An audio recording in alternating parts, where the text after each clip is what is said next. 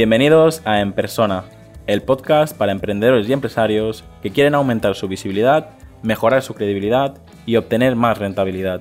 Para enviarme tu opinión sobre el podcast o contactar conmigo, escríbeme al formulario que encontrarás en llamopuyolcanchon.com barra contacto. Si estás escuchando este episodio, probablemente te lo he enviado yo mismo.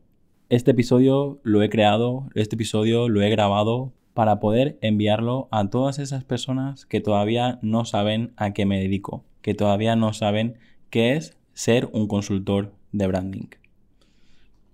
Hace unas semanas me presenté delante de una clienta y cuando me preguntó a qué me dedicaba, le comenté que era consultor de branding.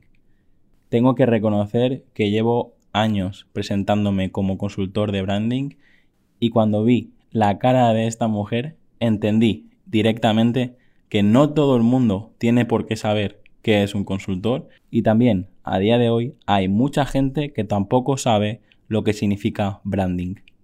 Por lo tanto, cuando yo me presento como consultor de branding, es probable que mucha gente se quede por el camino cuando me presento con esta etiqueta. ¿Qué es para mí un consultor? Para mí, un consultor es un profesional que tiene el conocimiento técnico que te falta en una área en concreto. Si quieres profundizar en este concepto, tengo un artículo en mi blog o directamente busca cómo convertirte en un buen consultor en Google y si no te aparece, añade mi nombre. Cómo convertirte en un buen consultor, llamo Puyol Cayong. Y así seguro que te aparece. Así pues, en este episodio ya te he compartido la definición corta, lo que es para mí un consultor. Si quieres profundizar, échale un vistazo a este artículo. Por otro lado, me falta definir el concepto branding. Y en este caso voy a hacer lo mismo. Branding es la creación y la gestión de marcas. Por lo tanto, cuando yo me presento como un consultor en branding, lo que quiero decir es que tengo este conocimiento técnico para ayudar a emprendedores y empresarios a conseguir aumentar la visibilidad, mejorar la credibilidad y obtener más rentabilidad creando y gestionando su marca.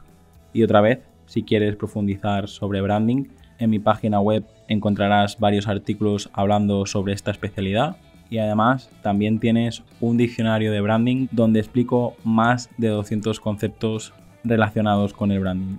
Con este episodio lo que quiero conseguir, aparte de presentarme y representarme, es que reflexiones sobre la etiqueta que te has puesto, sobre esa frase que te pones en el LinkedIn para que te defina. A veces simplemente recurrimos a copiar o a mirar lo que hacen los demás y es algo muy importante. Es algo que te invito a que pienses y le dediques todo el tiempo que haga falta porque te va a acompañar muchos años y comunica más de lo que te piensas. Hasta aquí el episodio de hoy. Muchas gracias por escucharme y por compartir el episodio en redes sociales. Suscríbete en iTunes, iBox, Spotify o YouTube. Encuentra este y todos los demás episodios en enpersona.com.